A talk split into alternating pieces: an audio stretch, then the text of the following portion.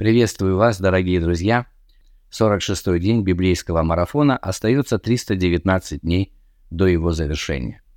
С вами Игорь Егерев, и сегодня в Ветхом Завете мы прочтем две главы в книге Левит, 20 и 21, а также 46-й Псалом. А в Новом Завете мы заканчиваем чтение Евангелия от Матфея и прочтем всю 28 главу. В ней мы видим Иисуса, нашего Господа, воскресшим.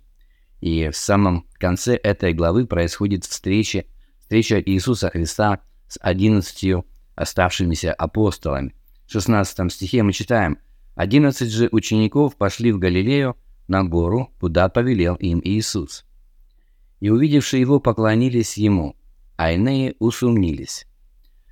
А здесь вот эта небольшая вставка, я думаю, чрезвычайно важна. Подобные вещи демонстрируют, что Писание не хочет а, идеализировать человека, описывает его таким, какой он есть. В этом а, правдивость Писания. И то есть это один из признаков, по которому мы можем с доверием относиться к тексту. Даже апостолы Иисуса, хотя они, безусловно, обладали какими-то замечательными качествами, но тем не менее и им были свойственны какие-то слабости. Они не были супергероями и также могли сомневаться. И далее мы читаем слова Иисуса, обращенные к 11 апостолам. В 18 стихе «И приблизившись, Иисус сказал им, «Дана мне всякая власть на небе и на земле». Иисус отвечает на этот очень важный вопрос, кому принадлежит вся власть. А многих людей этот вопрос беспокоит, Многие хотели бы, чтобы им принадлежала вся власть, ну, по крайней мере, на земле. Я не думаю, что они претендуют а, на какую-то небесную власть, а, но, тем не менее, на земле многие к этому стремятся.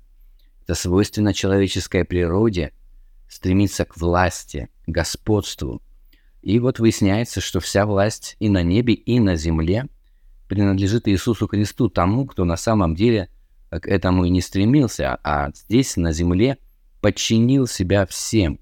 В нем мы никогда не видели человека властного, а, который бы шел к власти, перешагивая через головы людей, а, унижая, эксплуатируя или убивая кого-то, как часто происходит а, в нашей жизни, когда человек стремится к власти, он забывает обо всем и демонстрирует свою человеческую падшую природу. Иисус же таким никогда не был. Он был слугой, который отдал себя самого и Богу, и людям. И вот именно поэтому Господь и сделал его царем на небе и на земле. И далее он дает великое поручение своим ученикам о том, чтобы они шли, научили все народы, крестя во имя Отца и Сына и Святого Духа, уча людей, уча их, уча эти народы соблюдать все, что он повелел своим ученикам.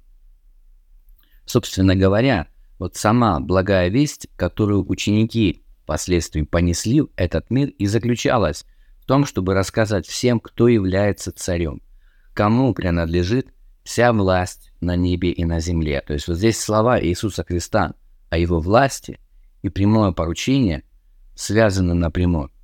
Вот это и есть содержание благой вести. Иисус является царем на небе и на земле.